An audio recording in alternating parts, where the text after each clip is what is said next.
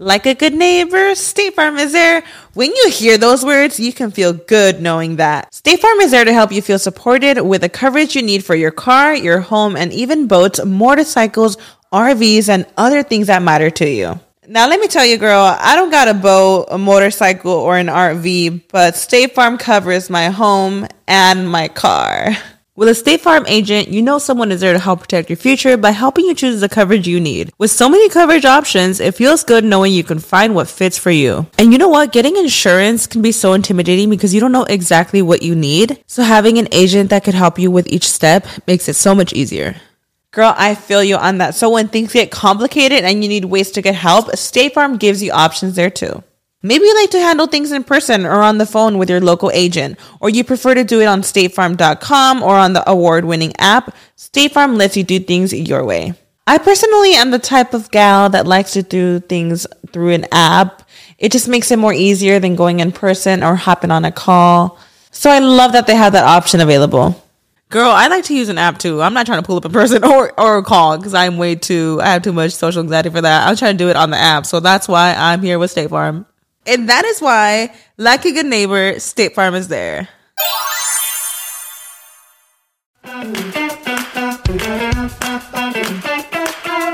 Hola, ¿qué tal? Bienvenidos a un episodio más de Rollos de Mujeres Podcast. Mi nombre es Ana Cruz y este es un espacio donde compartimos historias inspiradoras, recursos, información y muchas más cosas que puedan ayudarnos a nosotras las mujeres a superarnos un día a la vez en nuestra área tanto profesional como personal. Pero saben que siempre con una sonrisa. Así que bienvenidos nuevamente.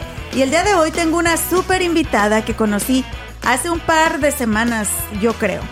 Y bueno, ya había escuchado de ella, ya había visto su trabajo también, porque ¿quién no ha visto su trabajo, sus reportajes? Y es bien bonito conocer gente que está rompiendo barreras. Una, en el idioma. Dos, representándonos a la comunidad latina aquí en el Metroplex. Y tres, contando historias. Las historias que si no fuera por ellos y por ellas no serían contadas y hablamos de el periodismo y con nosotros está Imelda García, periodista latina aquí en el área del Metroplex. Bienvenida, amor, ¿cómo estás? Hola Ana, muy bien, muchísimas gracias por esta invitación, estoy muy honrada de estar en este espacio, muchas gracias. No, gracias a ti por venir. Oye, te conocí hace un par de semanas en un evento que tuvimos. Eh, soy parte de una organización no lucrativa donde apoyamos a periodistas hispanos en el norte de Texas y no te había visto yo en nuestros eventos. ¿Es la primera vez que, ibas? No, yo creo que sabes que ya había ido antes de la pandemia. Oh, el problema es que la pandemia pasó, entonces muchas cosas se detuvieron, entre ellas. Pues fue, todo. todo paró. Empezamos a platicar, Imelda, y dije, tienes que estar en mi podcast. Me pareció muy inspiradora tu historia y la manera en la que se referían a ti también, porque tuvimos un evento muy importante, había mucha gente, pues periodistas de aquí del norte de Texas, y, hablaban mucho de ti, te señalaban y yo dije, wow, esta chica está teniendo impacto en el Metroplex y estás logrando muchas cosas. ¿Qué te parece si nos cuentas un poquito de ti? En primer lugar, eh, ¿de dónde eres originaria? ¿De dónde son originarios tus papis?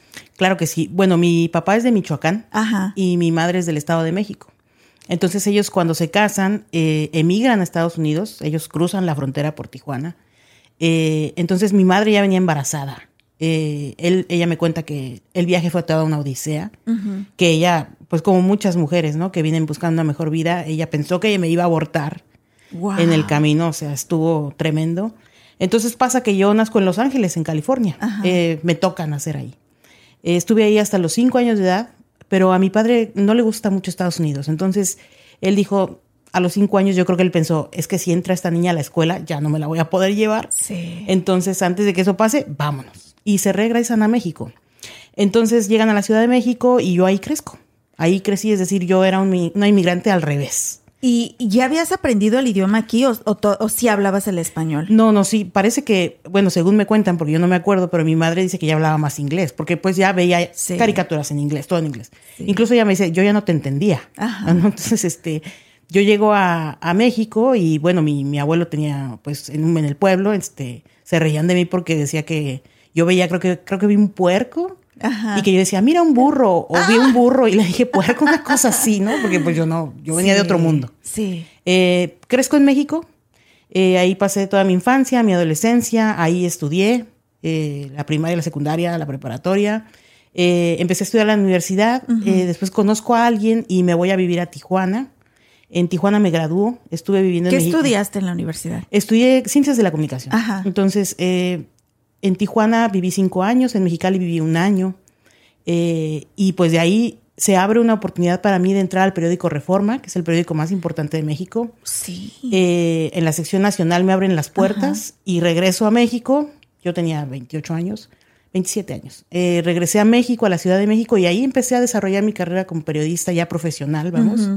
Eh, y pues estuve en varios medios de comunicación y hasta aquí, aquí llegué en el 2019, entré como periodista en el periódico Al Día, que es el periódico en español de Dallas Morning News. Y bueno, pues ahí estuve hasta recientemente, ahora soy parte del staff de Dallas Morning de Dallas Morning News. Sabes que me encanta porque tu historia, aunque no lo crean, hay muchos niños así que también se los han llevado a México. He conocido ya varios donde, pues literal, este, este era tu casa, este era tu país, tu idioma y todo. Y te vas nuevamente a México porque tus papis pues allá se sentían mejor, pero es comenzar de nuevo. ¿Cómo fue el adaptarte nuevamente de niña a estar en México? ¿Y, qué fue lo que más trabajo te costó, Imelda? Eh, la verdad no me acuerdo muy bien, pero creo que no me costó mucho trabajo, porque yo estaba muy chiquita. Entonces yo inmediatamente, como no había ido a la escuela aquí, en realidad no tenía un referente de amiguitos, de cosas así. Entonces, cuando yo entro, cuando yo llego a México, pues yo entro a la escuela, al kinder, como cualquier criatura. Eh, allá tenía muchos tíos, eh, entonces, eh, pues empecé a convivir con, más gente, ¿no? Entonces creo que no fue difícil, en realidad. me acuerdo incluso que mis tíos me hacían una broma y me decían, ahí viene la migra mexicana, viene por ti, y yo me iba a esconder, ¿no? Entonces era como el juego así. Sí. Pero pues yo no tenía conciencia, la verdad. Es que, pues para mí era... Inocente todavía. Sí, inocente. Ya cuando crezco en mi adolescencia, me gana un sentimiento ultra mexicano. yo decía, no, yo qué voy a ir a hacer a Estados Unidos. Yo no quería estudiar inglés. Yo decía, no, yo soy mexicana.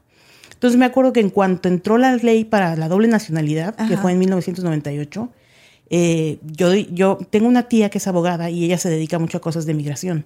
Entonces yo le dije, le pedí ayuda a mi tía y le dije, ayúdeme a hacer esto. Ella me llevó a un pueblo en el Estado de México, que es de donde son mis abuelos, eh, a Tlacomulco. Entonces fui ahí y fuimos al registro civil, ella me acompañó y ahí saqué mi acta mexicana y no sabes qué orgullo, porque yo tenía solo mi acta solo americana. Los, papers de Estados Unidos, como decimos. En la escuela y todo. Entonces yo siempre fui americana en el papel allá y pues no, o sea, yo era mexicana, me explico, o sea, yo nací ahí, yo, bueno, no nací ahí, pero yo crecí ahí. Claro. Eh, entonces, finalmente, cuando logro tener mis papeles mexicanos, no sabes qué alegría. Este, y ya a partir de entonces, pues eh, yo creo que fui de las primeras personas en tener la nacionalidad mexicana también. Y no era un trámite como el de ahora, que es eh, que te tienen que dar una carta o algo así. No, lo único que hicieron fue vaciar los, los datos de mi acta de nacimiento americana en el acta de nacimiento mexicana. Y listo, yo tenía mi acta mexicana. Porque eres hija de mexicanos, o sea, automáticamente eres mexicana. Ahora, ¿En tu mente ya existía eso de el sueño americano cuando estabas viviendo allá como adolescente? ¿Veías a Estados Unidos como, como un objetivo para ti en un futuro? ¿O la verdad ni por la cabeza te pasaba? Porque aparte tenías la gran ventaja de cruzar la frontera cuando tú quisieras. Hay tantísima gente que muere por estar aquí, Imelda, y tú tenías esa oportunidad. ¿Eras consciente de ello, pero no te interesaba? No era consciente. La verdad es que no. O sea, yo crecí en México yo no volví a Estados Unidos hasta que estaba viviendo en Mexicali. Yo ya tenía 22 años. Eh, y eso vine a la peda, dice. Ah, de hecho, la fiesta. de hecho, pasé a la Walmart. Vamos a las ofertas. exacto. Entonces, eh, entonces, no, en realidad no era consciente de eso. Eh, para mí la realidad de Estados Unidos y de los migrantes, eso era, pues, no que la despreciaras, simplemente la ignoraba. Sí. Entonces, más bien, yo empecé a desarrollar mi carrera y todo con una idea de servir a México. Siempre tuve en la cabeza eso como decir, el periodismo es de servicio público, yo tengo que servir a mi país y mi país tiene que ser mejor y mi país es México. Entonces yo siempre crecí con eso, eh, siempre desarrollé mi carrera pensando en eso. Eh, y pues así fue hasta que las circunstancias eh, pues me, me, empujaron a venir aquí. Mis padres con el tiempo tuvieron la residencia viviendo en México. Entonces mi padre se, se, viene, emigra, él emigra primero para acá en la crisis de 2008. Sí.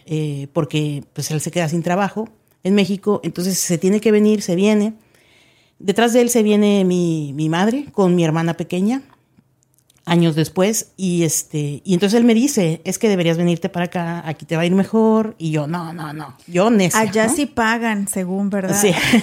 Entonces me decía, no, vente para acá, aquí te va a ir mejor, y yo decía, no, es que México casi, casi que me necesita, ¿no? No, no que te sientas no, y indispensable, sino como que... Y, y aparte, como lo mencionas, estabas en un periódico muy importante que a mucha gente le da mucho trabajo también llegar a un a un lugar así, aquellos que estudian periodismo. Sí, ya estar en prensa nacional es diferente. Es, diferente porque ya, estás, ya estás en un ambiente federal, ya vas al Congreso, ya ves al presidente, o sea, ya es otra cosa, ¿no?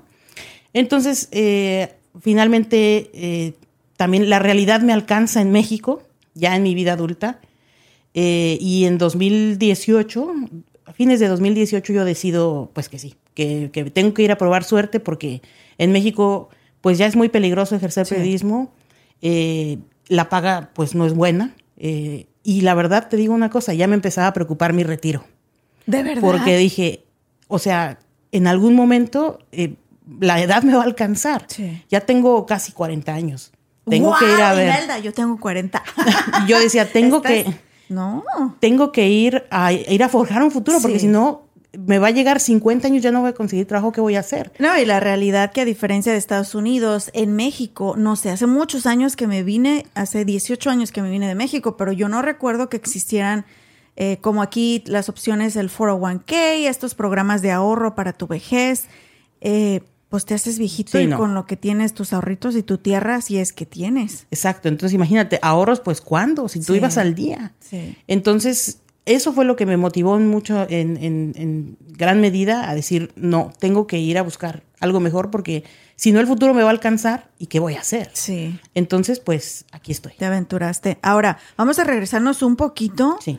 Hay gente que estudió periodismo en tu familia, gente en este tipo de industria, o cómo tú un día dijiste, ¿sabes qué? Quiero ser periodista. ¿Cómo salió esa esta necesidad, porque la verdad, esta carrera es de mucha ilusión, pasión, entrega y, sacrificio. ¿Cómo supiste que querías hacer esto, Imelda? Sí, esta carrera es para soñadores. Sí. Para personas que creemos que podemos cambiar el mundo. ni modo, así es. Eh, bueno, yo me di cuenta muy, muy chiquitita. Eh, yo veía eh, ahora que lo pienso, eh, desde muy chiquita a mí me gustaba ver las noticias. Yo no sé si tú te acuerdas que había una cadena que se llamaba Eco en el sí, canal. claro. Entonces a mí me hacía maravilloso que había gente de todo el mundo dando las noticias. Eh, entonces yo me acuerdo clarísimamente, yo tendría, no sé, creo que tendría ocho años, cuando pasa lo del muro de Berlín, que lo, lo, empiezan a tumbar. Y entonces yo me acuerdo que estaba el reportero enfrente, ¿no? Y el muro de Berlín atrás, y él decía, es que lo están tirando. Y yo decía, wow o sea, yo quiero hacer eso. Entonces, a los ocho años se me metió la espinita y yo le comenté a, mi, a mis padres y mis padres se emocionaron, ¿no? Mi mamá me dijo, sí, es una carrera muy bonita, la. Y eso era lo que yo necesitaba para sellar mi, mi mente en eso. Y así fue. Nadie en mi familia es periodista. Eh, yo, eh, eh, mis padres no tuvieron la oportunidad de estudiar. Tengo tíos que son abogados, ingenieros, etcétera, pero nadie, nadie está en medios de comunicación. Es decir, fue una pues una carrera solitaria, por decirlo en ese sentido, pero siempre la tuve presente. O sea, yo desde los ocho años de edad, yo supe que quería ser periodista y en eso enfoqué todo mi esfuerzo. Ahora, si no conoces a nadie en México, la verdad es súper complicado llegar a cualquier posición en cualquier industria, pero especialmente cuando se trata de medios de comunicación, como tú lo dijiste, esto estaba sola. ¿Cómo se vienen dando esas primeras oportunidades para ejercer tu carrera? Fíjate que yo he tenido mucho la suerte eh, de que la gente me jala mucho por mi talento. Eh, yo empecé, en mi primer trabajo periodístico fue en Tijuana, en un periódico que se, llama la, se llamaba La I Tijuana, ya desapareció. Era un periódico de nota roja, nota comunitaria. Yo estaba por graduarme, este, entonces me, me contratan ahí y ahí estoy, no sé, quizás seis meses. Eh, después entré a otro periodiquito pequeño, también un comunitario en el municipio de Rosarito, Baja California, eh, y ahí estuve igual, como seis meses. Entonces una amiga, eh, es, ese trabajo yo lo combinaba, yo pasaba a trabajar a San Diego, eh, porque es frontera con Tijuana, pero yo trabajaba en un 7-Eleven, o sea, entonces eh, esos dos trabajos, trabajos los combinaba, entonces me acuerdo perfecto que yo estaba en un break del 7-Eleven, me estaba comiendo un sándwich y una amiga del periódico donde había estado al principio de la I me llama y me dice, oye, ¿ya viste la convocatoria del periódico Reforma? Y yo, no, ¿cuál convocatoria? Me dice, es que hay un curso de verano y, están pidiendo que, pues, que la gente vaya. Y yo dije, mira, pues, pues estaría bien ir, ¿no? Entonces yo ya tenía un viaje planeado a la Ciudad de México justo el último día en que recibían papeles. Ajá. Entonces me fui directo del aeropuerto, llegué en la madrugada, llevé mis papeles. Eh, me acuerdo que cuando los entregué se me quedaron viendo como diciendo, ¿cómo? ¿Vienes desde Tijuana esto? Entonces yo dije, pues sí, ¿no? Este, hice el examen, pasé el examen, eh, después eh, me hicieron otros exámenes, etcétera. Bueno, el, chiste es que me quedé en el curso de verano este. Eh, que por cierto, fíjate que algo muy chistoso, eh, esta anécdota es, es chistosa y para mí representa como que cuando te toca, aunque te quites, ¿no? yo, yo llegué del aeropuerto y había una fila de muchachos, ¿no? Este, para entregar papeles porque era el último día. Entonces yo llegué y me formé. Y los muchachos de enfrente empiezan a decir, no, pues es que la edad límite son 26 años eh, y, este, y, y, apenas vamos a pasar. Yo tenía 27. y yo nunca vi, de verdad, de verdad, en la convocatoria yo nunca vi que era 26, porque si yo hubiera visto 26, hubiera dicho, ya no entro y no hubiera ido. Exacto. Pero ya estaba en la fila, entonces me invadió la duda de decir, ¿qué hago? ¿No? O sea, me voy, me quedo, ¿qué hago? Y dije, pues ya estoy aquí, o sea, ya voy a entregar. Ajá. Ingesu, exacto. Ya voy a entregar los papeles. Los entregué y pues ahí fue donde empezó todo. O sea, si yo hubiera sabido eso, créeme que no voy, porque pues ya no entraba en la edad. Y eso fíjate que piensa uno, mucha gente piensa, eh, los jóvenes, muchos, muchos jóvenes piensan que es muy difícil que uno empieza desde muy joven, que cuando te va bien es porque ya traes una estrella. Y no, por ejemplo, fíjate, o sea, ahora lo pienso y digo, sí estaba joven relativamente cuando entré a Reforma, porque era un periódico nacional, entré a los 27 años. Pero fue es como te cuento, o sea, es la vida, las circunstancias. Te tocaba. Te tocaba.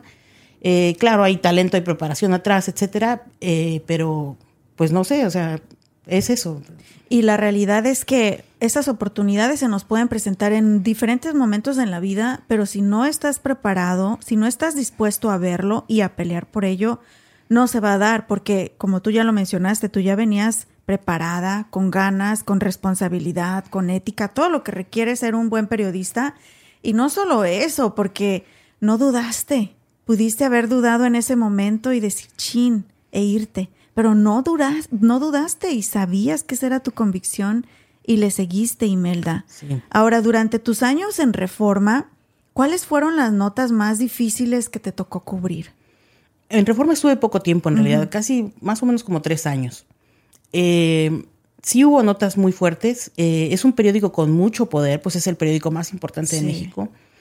Eh, me acuerdo mucho de una nota que hicimos sobre un basurero tóxico que iban a abrir en un pueblo, en un bosque precioso, en un pueblo en, el Estado de México. a mí me mandan a, pasa que me mandan a esa conferencia de prensa de una organización ambiental, y entonces ellos empiezan a contar lo que está pasando y yo dije, oye, yo quiero ir al lugar. Fui al lugar, eh, me recibió ahí la gente del, pues los abogados del pueblo y demás. Me llevaron a recorrer el lugar y sí, es, eh, efectivamente era un hoyo gigantesco en un bosque precioso. Muy cerca había un manantial, me llevaron, yo vi nacer el agua, o sea, yo nunca había visto eso, el agua nace de la tierra, yo nunca había visto eso, entonces eso me impactó mucho, había granjas de truchas, esas cosas que hay. Entonces, eh, pues yo empecé a hacer esa nota, es decir, yo empecé a investigar quiénes eran los, las personas del basurero, todo el impacto que iba a tener, hablé con ambientalistas, etcétera. Hicimos todo un reportaje. Eh, después pasaron muchas cosas, incluso asesinaron al abogado de los, del, pueblo. Eh, fue una cosa tremenda porque eh, se paró el basurero. O sea, gracias a ese reportaje y al escándalo que se hizo, finalmente no se hizo el basurero. Entonces ahí es cuando te das cuenta de, lo poderoso que es la prensa y de y de la responsabilidad que tienes tú, ¿no? Porque tú eres un artífice de esos cambios. Entonces, e, esa fue, esa fue una... Em, ¿Qué otra te puedo compartir? Mm. ¿Te llegó a dar miedo, Imelda, como en esas situaciones donde hubo hasta muertes como parte de una investigación? Sí, claro que te da miedo. claro que te da miedo, pero la prensa en la Ciudad de México es está más protegida que la prensa del interior del país. Eh, como eres más visible, es un periódico más grande, etcétera, es muy difícil que lleguen a tocarte y uno siente también esa protección. Los compañeros de provincia que trabajan en periódicos chiquitos, es lamentable todo lo que ha pasado, han matado a decenas de ellos. Eh, pero sí, claro, te da miedo y, yo no podía dormir. Ah, ya me acordé de otra. ¿Cuál? ¿Cuál? Cuéntanos. que esa es la anécdota. Bueno, resulta que había em, una compañía de luz, Luz y Fuerza del Centro, que proveía electricidad a, pues, al centro, que era eh, Ciudad de México, Estado de México. Entonces, ah, cada cierto tiempo, no me acuerdo si eran cada dos o tres años, ellos eh, negociaban su contrato colectivo de trabajo con la empresa, el, sindicato con la empresa. Pero el sindicato era un sindicato ah, muy ventajoso, por decirlo de alguna manera. Entonces, eh, con mucha influencia política, un sindicato muy fuerte, muy fuerte. Entonces, bueno, eh, yo en mi inocencia, por decirlo así, porque pues todavía no sabía muy bien cómo se manejaba todo eso, a mí me dan la fuente laboral en el Reforma y entonces em, yo me empiezo a, pues, a meter en sindicatos, cosas así, me empiezo a dar cuenta del horror que es, la corrupción, eh, terrible, es una cosa terrible. Entonces, eh, cuando me dicen, no, pues es que está negociando Luz y Fuerza y pues tienes que ir a ver. Entonces, pues yo fui, ¿no? Fui a Luz y Fuerza y este, me acuerdo que llegué a la sede del sindicato, pregunté dónde estaban, me dijeron que estaban en el edificio de Luz y Fuerza y pues yo fui, entré, yo llegué, me registré, me dijeron dónde estaban y fui. Me quedé en, esa reunión de negociación, yo los escuché cantar, era una cosa así de que pedían una cosa y, entonces la empresa decía, no, no podemos darles otro día festivo porque pues ya tenemos muchos. Y entonces estos señores se paraban, cantaban y hacían mucha presión y ya estos cedían y así. Me quedé horas te puedo decir que me quedé nueve horas.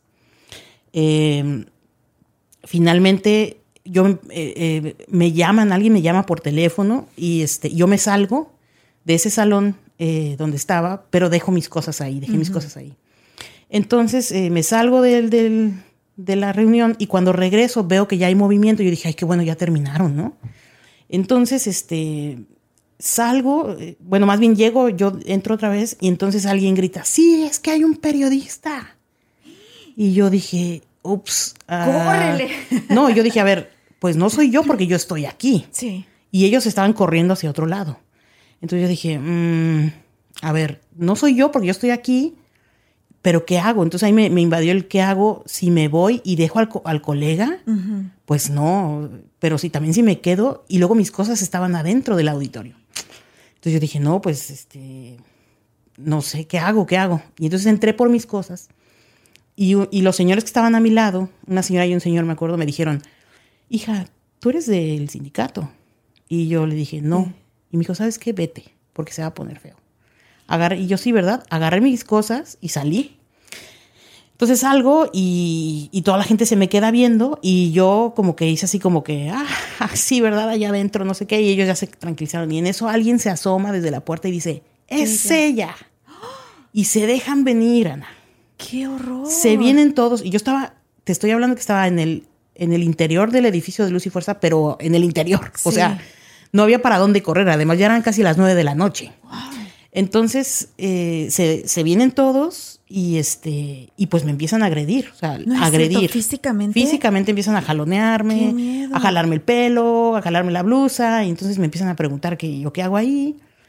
Em, entonces, eh, obviamente yo no les dije que era reportera, porque dije, ahí me, ¿no? Este, finalmente, sí, me lincha. Llega alguien de luz y fuerza y, me rescata. Me saca de ahí, me llevan a una sala, pero cuando me llevan en el pasillo me van gritando, duro, duro, duro, ¿no? Entonces, así el, te estoy hablando que vea un grupo, no sé, de 200 personas. Wow. Entonces ya llegamos ahí a una sala, me encierran ahí. Entonces esta gente de Luz y Fuerza, gente del sindicato, y entre ellos empiezan a platicar como, no, es que ustedes están dejando meter a la prensa y pues los de Luz y Fuerza no sabían que yo estaba ahí. Sí. Ahí es donde me entero que la reunión era secreta.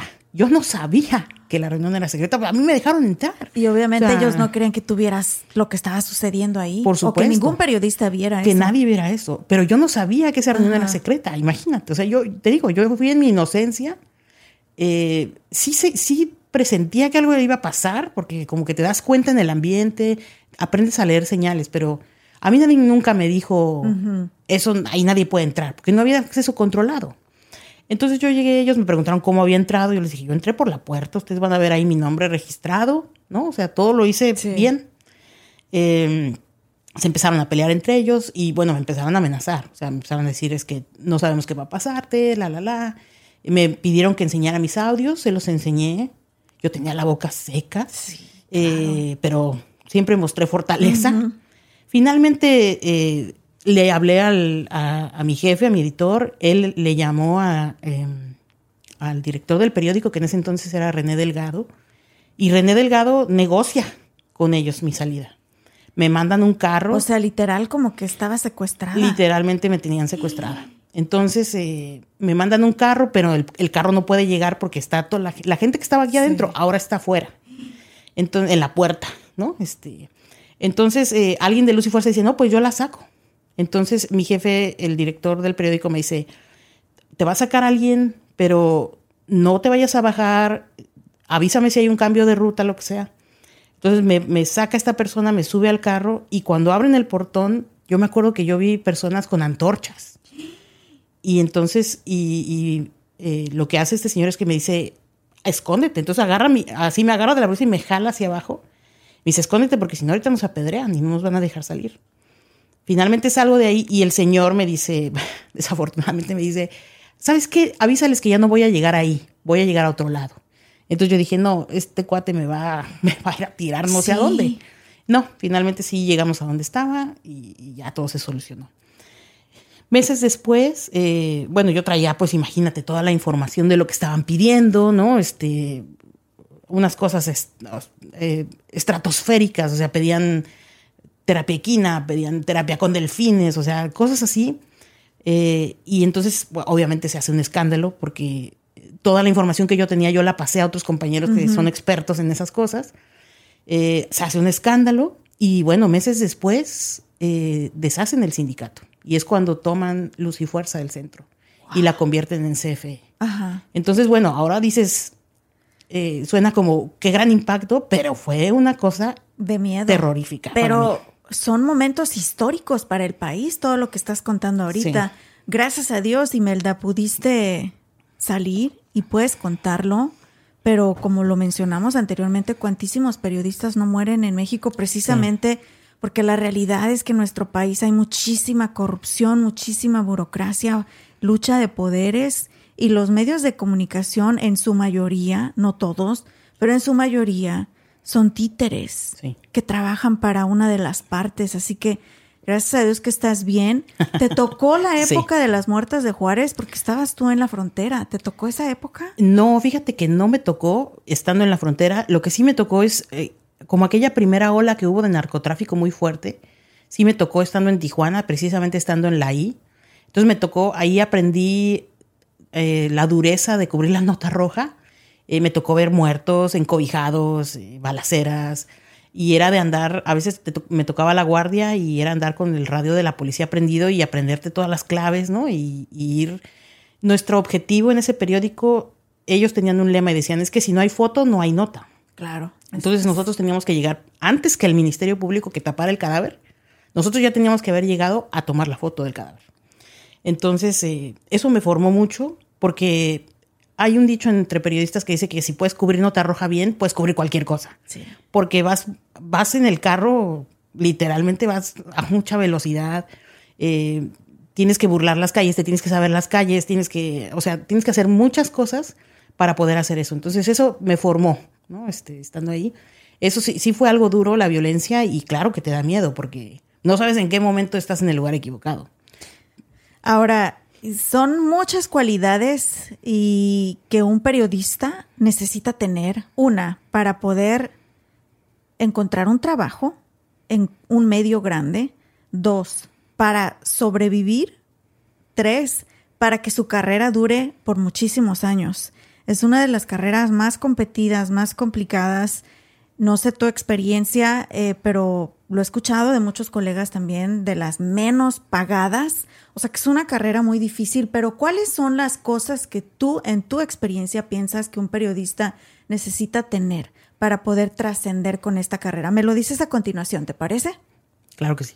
Mis amores, ahora que he estado pasando más tiempo en casa y cocinando para mi familia, me he dado cuenta del gran impacto positivo que tiene para su salud física y mental el comer rico y saludable. Y amo ir al Río Grande Latin Market a comprar mis frutas y verduras frescas. También tienen los mejores cortes y calidad en carnes y mariscos y encuentro todo lo que necesito para mis recetas tradicionales favoritas. Imagínense, desde pasote hasta huitlacoche. Ahí lo encuentran. Y lo mejor de todo es que tienen especiales cada semana, porque sé lo importante que es ahorrar dinero, especialmente en estos momentos, ¿verdad? Visita tu tienda al Río Grande Latin Market más cercana en el área de Dallas Fort Worth y también visita su página web elriogrande.net para inspirarte con sus recetas. Si vives en el área de Dallas Fort Worth o estás de visita por estos rumbos, tienes que visitar Traders Village en Grand Prairie. Vas a encontrar más de 3.000 puestos de vendedores locales desde botas, sombreros, joyería, juguetes, herramientas, plantas y mucho más. También venden comida deliciosa y tienen música en vivo y entretenimiento todos los fines de semana. Y para entretener a los niños y también a los grandes, pueden disfrutar de los juegos mecánicos de Prairie Playland, incluyendo la increíble montaña rusa Prairie Screamer. Si aún no te has subido, no sé qué estás esperando. Abierto sábados y domingos, la entrada es gratis y el estacionamiento cuesta tan solo 5 dólares. Traders Village de Grand Prairie. Muchísimas gracias por continuar con nosotros en este episodio más de Rollos de Mujeres Podcast. Mi nombre es Ana Cruz. El día de hoy tengo una gran invitada aquí conmigo, Imelda García, periodista de aquí del área del norte de Texas, con una experiencia increíble que viene desde México y que bueno, y ahorita nos contará cómo acabó aquí en los Estados Unidos. Si tanto lo odiábamos, yo también, Imelda, y mira, me cayó la escupida en la cara. bueno, yo no lo odiaba, yo no lo odiaba, simplemente yo quería estar en México. Sí, yo sí, yo sí lo odiaba. ¿En serio? Sí, por ahí lo conté en otro episodio, pero no, me cayó la escupida en la cara y la verdad hoy me siento tan agradecida. Este es mi hogar, el hogar de mis hijos, de mi familia y pero eso no nos quita lo mexicanas. Totalmente. Y, me encanta que tienes ese amor por México y que has trabajado mucho por México y como lo comentábamos anteriormente, esto de ser periodista, o sea, es un trabajo súper complicado por muchísimas razones. Las principales porque claro que pesa a la larga, no son de las carreras mejor pagadas, son de las que te matas un montón, trabajas bastantes horas, arriesgas tu vida y ahorita está súper de moda todo este tema de la salud mental, pero cuando tú hablas de cosas como tener que ver cuerpos tirados con sábanas encima, tener que tomar foto, porque si no hay pruebas visuales no hay nota, es tu palabra contra, contra los hechos. Sí. ¿Qué, en tu experiencia, qué crees tú que tiene que tener un buen periodista para llegar y para trascender, Imelda? Qué pregunta tan difícil. Eh, yo te diría que lo primero que hay que tener es amor por esta profesión, porque efectivamente es casi, casi un apostolado, como tú dices. Eh, uno se va a encontrar con compañías muy eh, malas, que te pagan muy mal, que no te cuidan, que no valoran tu trabajo. y uno se va a encontrar también con lo opuesto, con compañías muy buenas que te, que te van a respaldar, que te van a ayudar. fíjate que a mí mucho de lo que me ha movido en mi carrera ha sido la cuestión económica. O sea, eh, he tenido suerte de que cada vez que me he cambiado de trabajo ha sido por un trabajo mejor pagado. Eh, no quiere decir que no sea leal a un trabajo ni nada de eso, sino que eh, la misma carrera te permite sentir que tú sigues haciendo lo mismo, solo que para otra persona. Entonces creo que algo de lo que te hace un buen profesional es tu trabajo. Yo siempre he dicho, yo no puedo no tener nada, pero yo lo único que tengo es mi nombre. Y mi nombre lo tengo que cuidar. Entonces, porque ese nombre es el que te, el que otras personas conocen y después te jalan a un mejor trabajo, te pueden llevar a, cubrir otras cosas y pero porque confían en ti, porque confían en que eres una persona responsable, con ética, eh, que saben que no va a mentir, etcétera. Eh, y creo que eso es, eso es lo principal, es, decir, el amor por el trabajo y también mucha visión, mucha preparación. Es un trabajo que te exige estar 24/7 trabajando porque todo el tiempo estás pensando dónde hay una historia, qué puedes hacer, a cómo puedes contactar. Tú puedes estar viendo la tele y estás pensando a quién voy a llamar mañana, cómo le voy a hacer. Hay muchos trabajos así, pero creo que el nuestro es aún más porque hay historias en donde sea. Sí. Entonces, eh, ya que empiezas a ver eso y a desarrollar esa habilidad de, de poder ver estas historias, estás trabajando, aunque vayas al súper, aunque vayas a la gasolinera, aunque donde estés todo el tiempo estás así. Entonces, creo que eso y la ética profesional es básica aquí. Eh, nosotros tenemos un dicho en México que dicen que hay mucha gente que vuela, o sea, que inventa cosas, pero tú sabes perfectamente quiénes son esas personas y, y sabes que por ahí no es, ¿no? Porque también otra cosa que es, sumamente importante es un sentido de servicio, no de estrellato. Esto no te vas a hacer famoso. Bueno, sí te puedes hacer famoso, pero eh, no es, creo que ese no es el principal motivo que debe moverte, sino que tu trabajo es un servicio público, porque tu trabajo le da información a otras personas para que ellos puedan tomar buenas decisiones, para que sepan qué hacer. Eso lo vimos, por ejemplo, en la pandemia. Qué importante fue saber todo el tiempo estar actualizados, qué es lo que estaba pasando, dónde estaban las vacunas, dónde poder atenderme, qué hacer, qué no hacer. Esas cosas son de mucha ayuda para nuestras comunidades y eso es lo principal que tenemos que eh, pensar y, que tiene que mover nuestro trabajo. Ahora, en mi opinión, creo que el periodismo ha cambiado muchísimo, Imelda. Y por ejemplo, cuando estudié la carrera, eh, sabíamos que el ser, dedicarte a, noticias, porque digo periodismo pero pues la verdad, la mayoría estudiamos ciencias de la comunicación, ¿verdad? Y de ahí cada quien agarra su rama donde quiera, te puedes ir a televisión, a cine, a entretenimiento, a lo que tú quieras.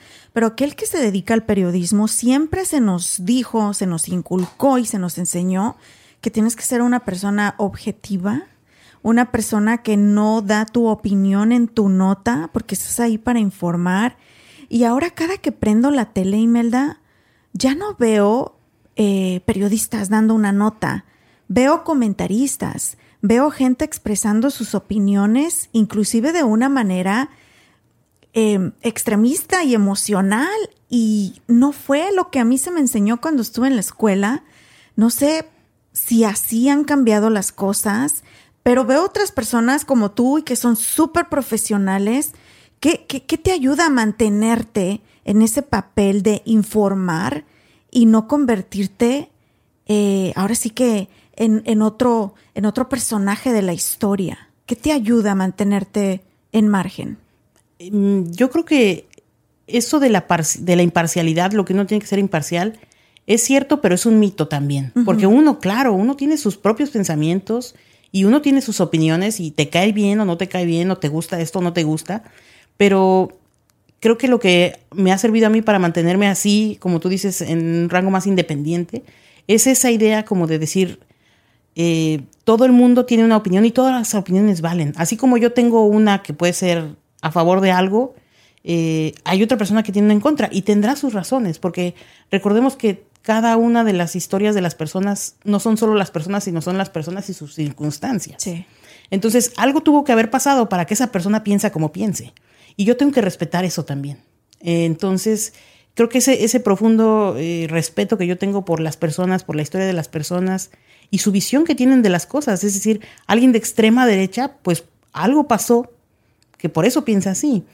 Y si desafortunadamente no todo el mundo piensa como yo en ese sentido de respetar, ¿no?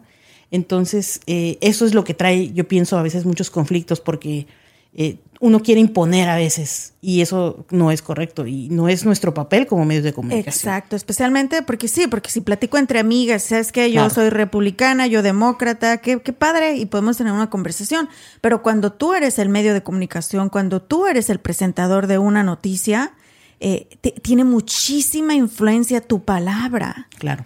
Y hay que tener mucho cuidado porque es una responsabilidad bien grande. Lo que digamos en un micrófono y, ahora con la tecnología también. O sea, eh, el otro día escuchaba, creo que fue de parte, fue Michelle Obama que decía en una conferencia, es que no cualquiera debería de tener acceso a un micrófono o a una cámara. Para eso tiene que tener todas esas cualidades que tú ya mencionaste, porque eh, el, tío Benito tenía una opinión, pero el tío Benito no tenía que estar en un micrófono. Y hoy en día todos los tíos Benitos tienen un teléfono y pueden expresar sus opiniones. Pero qué peligroso es también, Imelda. Definitivamente es muy peligroso. Y por eso hay tantos esfuerzos ahora. Eh, por ejemplo, hay un, hay un sitio en Estados Unidos eh, que se llama Fact Chequeado, por ejemplo. es un sitio de fact-checking. Entonces, la gente ahí eh, analiza si hay cosas verdaderas o cosas falsas y te dice si sí es verdad o no lo que anda en redes, por decir algo. Y ese tipo de cosas pasaron mucho y explotaron mucho en la pandemia, en las elecciones, vienen otras elecciones. Entonces creo que sí va a ser, sí es un, sí va a ser un factor importante y creo que hay mucho de nosotros en nuestras familias que nosotros tenemos que formar a quienes podamos, ¿no? Eh, para, no para decir, esto es el pensamiento correcto y este no. Eh, los dos son correctos, solo para decir, esto sí es falso, esto no es cierto, esto, etcétera. Hay que formar a la gente como en aprender a, identificar eso, para que no haga daño, eh, porque no puede ser que la comunicación que debería ayudarnos a llevarnos mejor, a tener una mejor sociedad más respetuosa, eh, con mejores condiciones para todos, de tolerancia, etcétera, esté terminando en algo de odio, de ataques, porque alguien con poder eh, toma un micrófono y dice hay que atacar a estas personas y eso no, no está bien, ¿no? Sí. Y creo que nuestro sentido común debe ser ese, como decir, oye, todos queremos estar en paz, eh, hay que tratar de aprender a diferenciar esas informaciones. Sí. Ahora, dentro de tu carrera ha habido momentos difíciles, pero me imagino que también ha habido muchos momentos bonitos y de mucha satisfacción. ¿Cuáles son algunos episodios donde tú has dicho, wow, ha valido la pena las desveladas, las ojeras, las lágrimas, el correr porque casi me linchan. ¿Cuáles han sido esos momentos de satisfacción en tu carrera, Imelda? Muchos, también muchos. Eh, pienso, por ejemplo, en uno que se me quedó grabadísimo. Tú recordarás el incendio de la guardería ABC en Hermosillo, que murieron 49 bebés. Y eh, años después de ese incendio, eh, un día bueno, yo estaba tratando de hacer un reportaje sobre cómo no habíamos aprendido de esa lección y cómo no nos estábamos preparando, no solo en materia de protección civil, sino nunca hubo un cierre, un closure, como decimos, en esa sociedad, en esa ciudad, con lo que había pasado. Y había mucha violencia entre, entre los padres y la gente que trabajaba ahí, etc. Entonces yo hablé con una psicóloga que había tratado a varias de las personas que estuvieron ahí, etcétera. Bueno, hicimos ese reportaje, muy bien. Meses después esa psicóloga me llama y me dice, ¿sabes qué?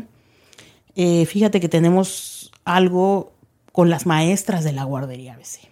Las maestras de la guardería ABC están siendo acusadas de, pues, de la muerte de los niños, porque no los sacaron a tiempo. Y ellas están terriblemente afectadas por esto. Entonces, ¿por qué no hablas con ellas? Eh, me dijo, yo puedo hablarle a cualquier reportero, pero yo sé que tú trabajas diferente porque ves como el lado B, ¿no? Entonces, habla con ellas. Hablé con ellas, bueno, me fui a Hermosillo, bueno, más bien, hablé con ellas por teléfono, ellas con mucho miedo de hablar, mucho miedo de hablar, no sabían en quién confiar. Eh, finalmente me dice una de ellas, bueno, sí te voy a dar una entrevista, pero mañana. Entonces fue así de, vete de la Ciudad de México a Hermosillo, me acuerdo que no tenía una cámara, compré, fui a comprar una cámara a meses sin intereses porque nada más querían verme a mí. Entonces eh, fui para allá, me llevé a, mi esposa para allá para que me ayudara, por favor, y fuimos. Rentamos una habitación en un hotel de esas que tienen salita, o sea, que son habitaciones grandes. Entonces llega esta maestra, me platica, ¿no? Este, y llega con otra maestra y me platican. Entonces yo les dije, miren, yo quiero contar sus historias sin morbo. Yo no les voy a preguntar si vieron caritas quemadas, y, o sea, no voy a preguntar esas cosas. Eh, si ustedes me las quieren compartir, pues lo que quieran. Pues lo que quieran. Entonces me dicen, bueno, vamos a platicar con las otras maestras a ver qué pasa. Nos vemos a las 5 de la tarde aquí. Entonces, pues ya, a las 5 de la tarde me tocan la puerta 13 maestras. 13 maestras, entre maestras y empleadas aparecieron y entonces igual, Tuvimos una reunión primero y yo les dije, miren, eh, esto se trata de contar su historia, porque nadie ha contado sus historias. O sea, en realidad nadie sabe que ustedes también son víctimas, porque ustedes estuvieron en, un, en el incendio y yo no quiero imaginarme lo que ustedes vivieron. Entonces, eh, sin morbo y sin nada, con mucho respeto, vamos a tratar de hacer esto.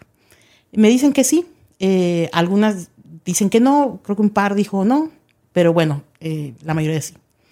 No te imaginas qué fuerte fue, fueron esas entrevistas, porque fue una por una, me contaron sus historias, eh, eran entrevistas muy largas, de una hora cada una,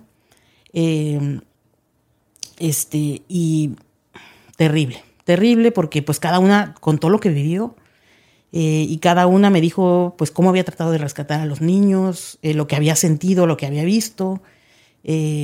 Y fíjate, por un lado estábamos en una parte de la habitación, me acuerdo perfectamente, estábamos en una parte de la habitación haciendo estas entrevistas y otra parte de las, de las maestras que, que todas estuvieron presentes, seguían ahí, estaban en la, en la parte de la cama, vamos, platicando y poniéndose al día porque no se habían vuelto a ver después de todo ese tiempo. Entonces yo me acuerdo que pedimos pizzas, comieron ahí, etcétera, y las volvimos a reunir. Entonces estuvieron platicando. Eh, ellas, lo que había pasado es que los padres de familia habían presentado una demanda contra las maestras porque no sacaron a los niños y su pensamiento era, ¿cómo es posible que no sacaron a los niños y ellas están bien? Nadie estuvo herida y por qué ellas no murieron y mis hijos sí. Entonces fueron y las denunciaron y estaba a punto de suceder el juicio ya para saber si las metían o no a la cárcel. Entonces, eh, pues era, era de emergencia, vamos, que sacáramos esa historia. Eh, yo me acuerdo que al otro día inmediatamente regresamos a la Ciudad de México y fue rapidísimo. Una, mi compañera Mónica Hernández fue, eh, yo le di todos los videos y le dije, aquí está el video, y ella hizo una maravillosa pieza de video en que reconstruyó la historia en las voces de ellas. salió esa entrevista, no sé, eso fue un domingo, eh, salió la entrevista el martes, si no mal recuerdo. Eh, el juicio era el miércoles, era muy rápido todo. Y afortunadamente, eh, pues yo creo que sí sirvió porque no las condenaron. No las condenaron y, salieron, pues bien de, ese asunto. Y ellas estaban muy agradecidas. Y yo les decía, yo no hice nada, yo lo único que hice fue contar sus historias. Pero sí volvemos a lo mismo, el, el poder y la influencia que tenemos los medios de comunicación. Sí. Sí, sí, sí, es, un poder que yo creo que eh, se ve mucho más a nivel nacional, eh, pero también a nivel local. A nivel local también hay mucha influencia entre las comunidades, entre las organizaciones. Eh, y esa es una gran parte de la responsabilidad que uno como periodista debe tener. Esa conciencia de decir, es que si yo digo A o digo B, esto puede llevar a... Afectar. Confían, confían en ti, confían en el periodista, confían en, en el noticiero, confían en, en la radio. Entonces es súper difícil. Ahora, Imelda, ¿ha habido algún momento en tu carrera donde tú has dicho, hasta aquí, hasta aquí llegué, necesito algo diferente? ¿O siempre te has mantenido firme y hasta mi último suspiro voy a seguir contando historias? No, yo creo que sí me he mantenido firme, pero sí hay momentos en que he pensado que me quiero dedicar a otra cosa también, porque lleva su cuota de, como tú dices, en la salud mental. Y antes no se hablaba tanto de esto, esto es nuevo. Esto sea un par de años. Eh, pero uno tiene que aprender a ser muy resiliente en esas cosas, como, eh, como aprender a soltar. O sea, sí, claro, te involucras y lloras con la gente y, claro, eres humano. Eh, pero también tienes que aprender a soltar, porque si no, imagínate de estar trayendo todo eso. y pues te toca ver de todo, te toca ver inundaciones, temblores, muerte, incendios, narcotráfico. Me tocó ir a la Sierra de Tamaulipas, ver a la gente con sus casas quemadas, eh, las autodefensas de Michoacán, la gente con sus rifles tratando de defender los aguacates, ¿no? O sea, eh, o sea, vives muchas cosas, muchas cosas muy diferentes y ves, ves el dolor, lo tocas, ves la muerte y tocas a la muerte.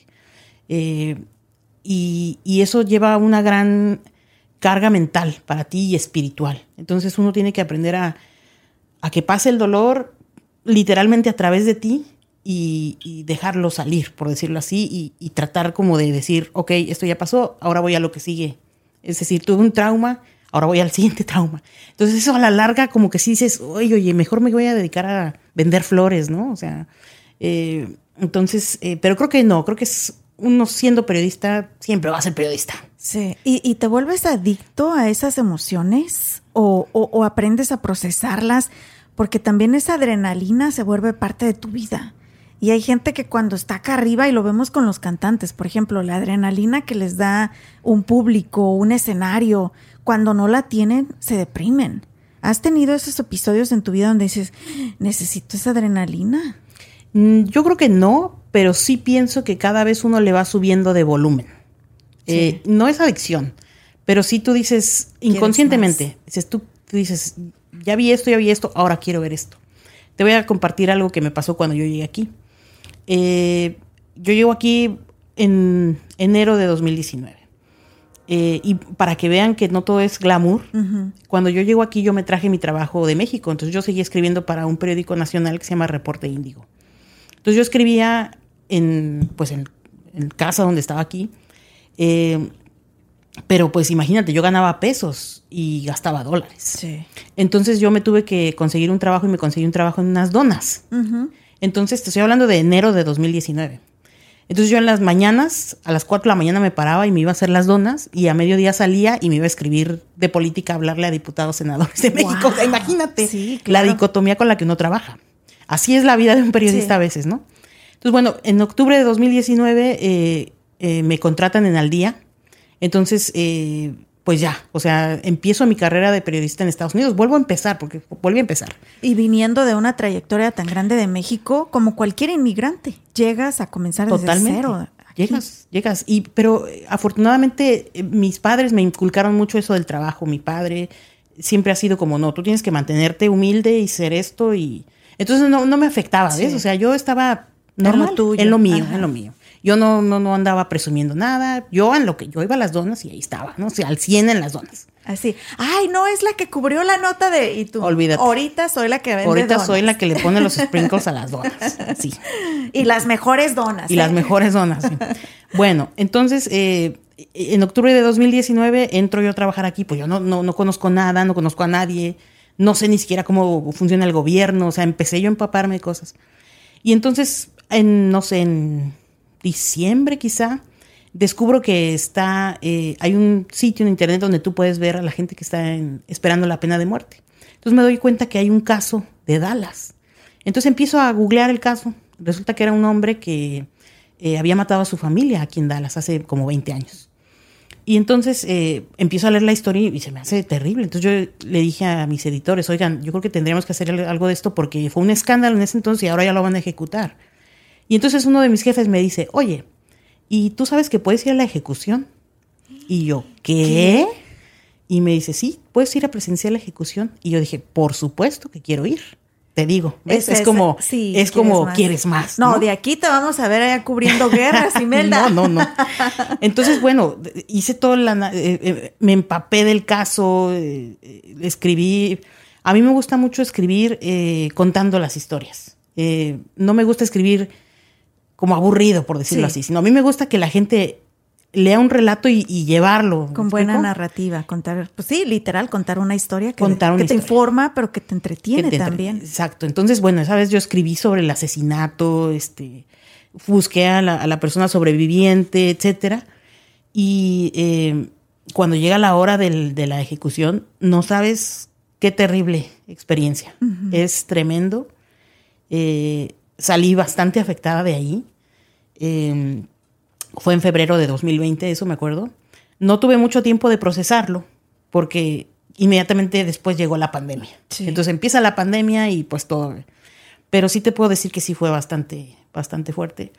Pero yo te diría que la experiencia como periodista, a pesar de 18 años ya de carrera, la experiencia como periodista que más me ha tocado superar ha sido el tiroteo en Ubalde. O sea, me ha tocado, tú nómbralo, incendios, inundaciones, la guardería ABC, el terremoto de 2017 en México, los edificios caídos. No, el tiroteo en Ubalde me personalmente me representa, yo creo que es la, cobertura más fuerte que he tenido que hacer.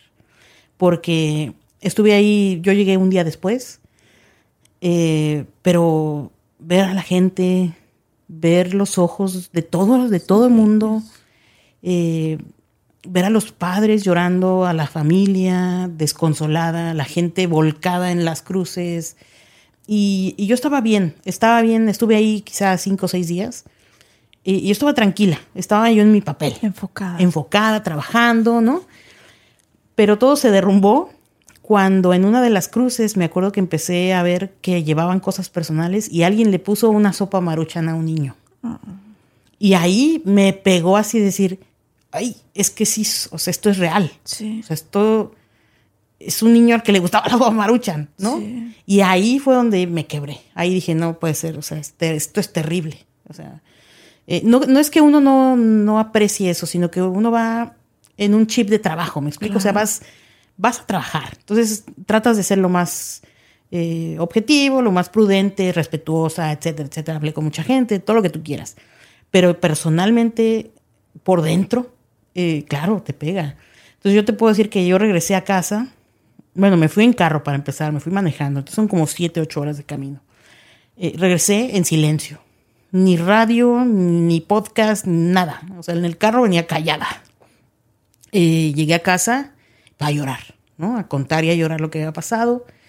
Eh, y era terrible porque en la noche yo cerraba los ojos y yo veía a los niños. O sea, y yo tenía que abrir los ojos porque no. O sea, sí, cerraba los ojos y veía a los niños.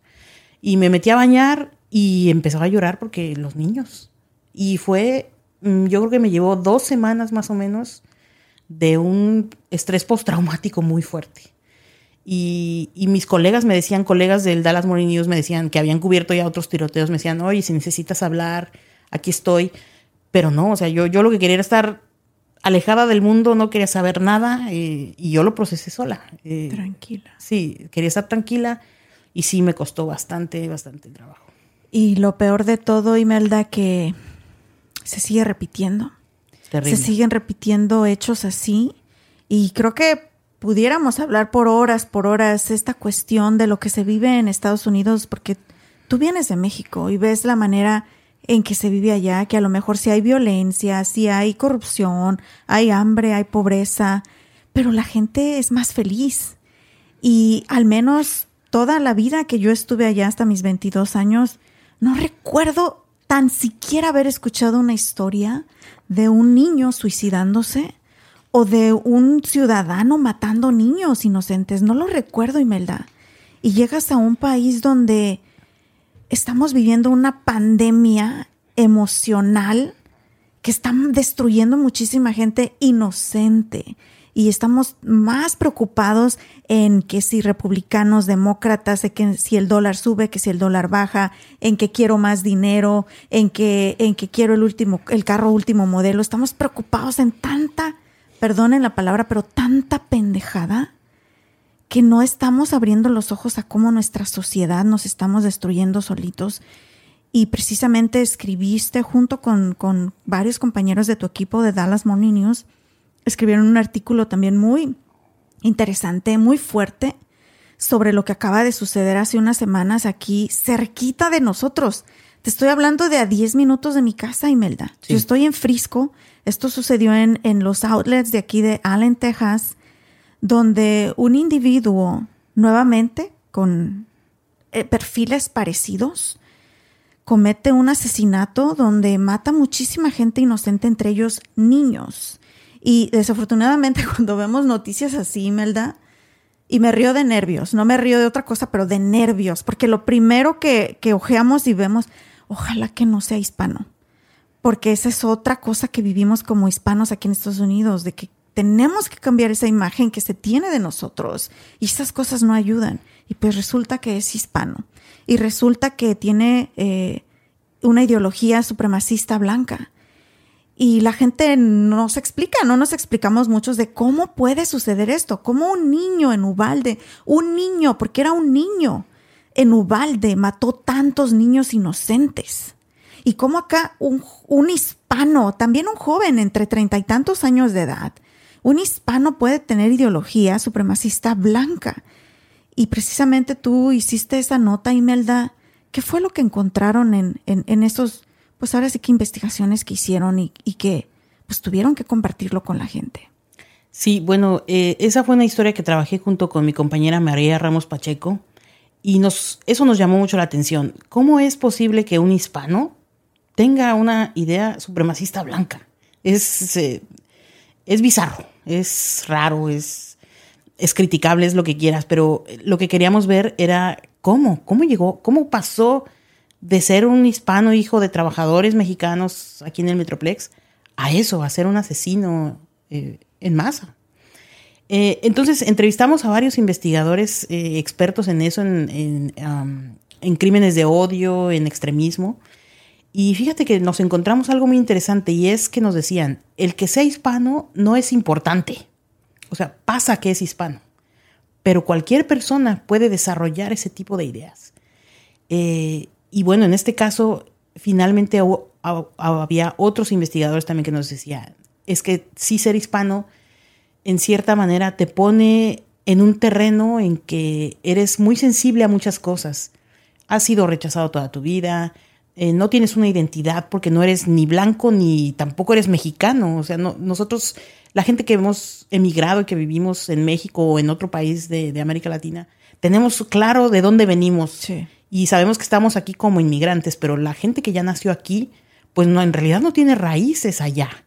Y aquí pues la gente no lo acepta, entonces es, es, es muy conflictivo para ellos.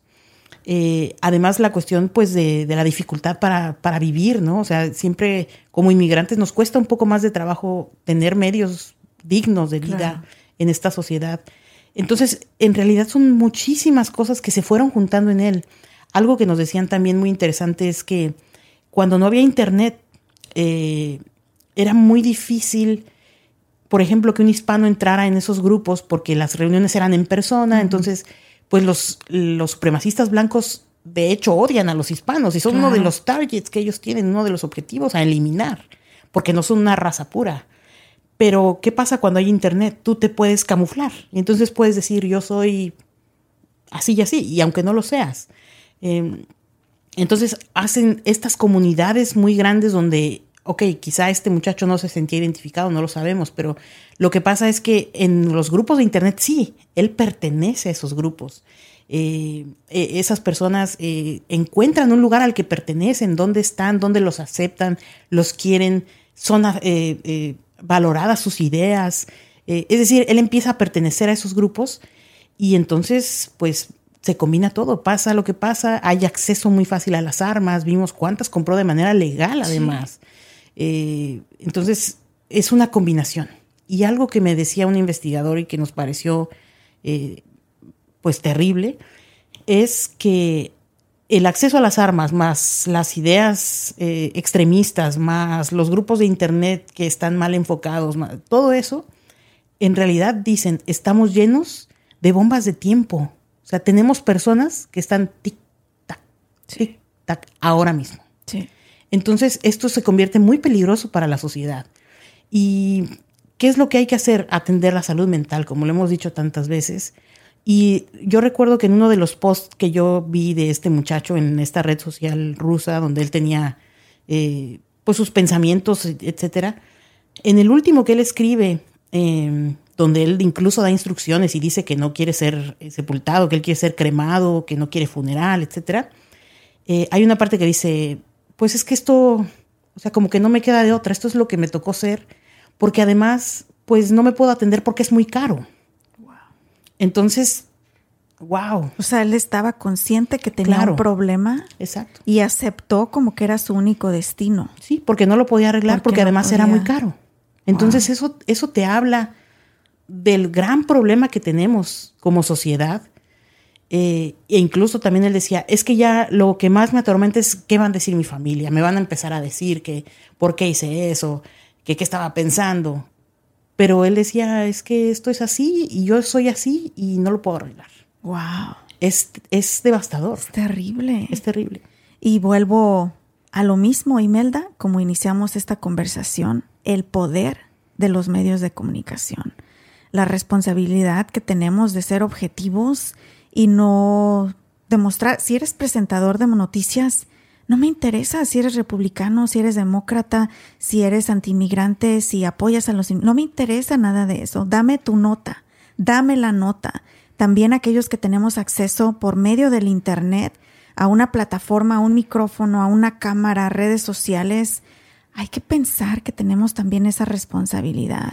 Y vuelvo a lo que bromeaba hace rato, el tío Benito no debería de tener acceso a dar un mensaje porque es donde se empiezan a formar estos grupos y se crean estas tragedias y muchísimas más otras cosas. Pero principalmente, ¿sabes qué, Imelda? ¿a qué venimos a este país? O la gente, ¿qué, qué pregonamos de ser americanos? Del sueño, ¿verdad? Del sueño americano. Y el sueño americano, ¿sabes cuál es? La familia. Claro. La familia. Y a todos se nos ha olvidado la familia por estar metidos y queriendo ser aceptados en otras cosas tan banales, tan pasajeras, y que el día que al igual que tantos niños inocentes en Uvalde fueron sepultados, al igual que tanta gente inocente acaba de ser sepultada de, de esa tragedia en Allen, Texas, no se llevaron nada. Y este joven extremista también, mal informado, mal educado, mal guiado, mal atendido, no se llevó nada, simplemente sus ideas.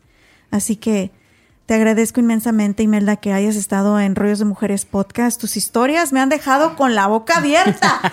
Tienes que venir más seguido. Cuando tú, cuando tú me invites, estoy muy honrada de estar aquí y haces un gran trabajo comunitario porque eh, mucho nos falta información y de cosas que hacer de la vida diaria y, la verdad es que tu espacio es muy importante y no lo dejes de hacer, por favor. Gracias. No, pues un gran servicio. Y cuando quieras, aquí estás invitada, Imelda. Para la otra te tengo cafecito, lo prometo. Pura agua le tengo aquí, pobre Imelda. No, todo muy bien, muchas gracias. No, gracias a ti. Y bueno, pues pueden leer sus notas, pueden ver su trabajo en The Dallas Morning News, porque aparte de Q Me What Your Name y ahora está en inglés y toda la cosa, Imelda. Felicidades. Muchas gracias. Pues ahí va, ahí va avanzando la carrera. Vamos a ver qué tal. Y, y, y algún plan, alguna cosa que se te venga en mente que digas, aquí también quiero llegar un día? Eh, yo creo que aquí aprendí mucho más a que el periodismo es un servicio. Entonces creo que con eso estoy plena. Eh, mi idea es igual que la gente encuentre en la información que yo le puedo dar algo útil. Y bueno, ¿por qué no algún día vamos a vender flores también? ¡Eso! y, qué bonito. ¿Te gustan las flores, verdad? Mucho. Sí, a mí también. pues aquí tiene la primera clienta Imelda. Muchas gracias. Muchísimas gracias por habernos acompañado. Esto fue Rollos de Mujeres con nosotros. Imelda García, periodista hispana aquí de Dallas Morning News. Y están escuchando este podcast en el 2023 con The Dallas Morning News porque no sabemos a dónde te va a llevar este tren de la vida y, de, y del trabajo en un futuro, Imelda. Pero gracias por tu servicio gracias por tus notas. He escuchado cosas impresionantes de tu trabajo. Muchas gracias. Así que estás haciendo, estás haciéndolo muy bien, Imelda. Gracias. Gracias a ti por habernos acompañado. Ustedes recuerden seguirnos en las redes sociales en todos lados como arroba rollos de mujeres. Mi nombre es Ana Cruz. Tenemos una cita el próximo martes.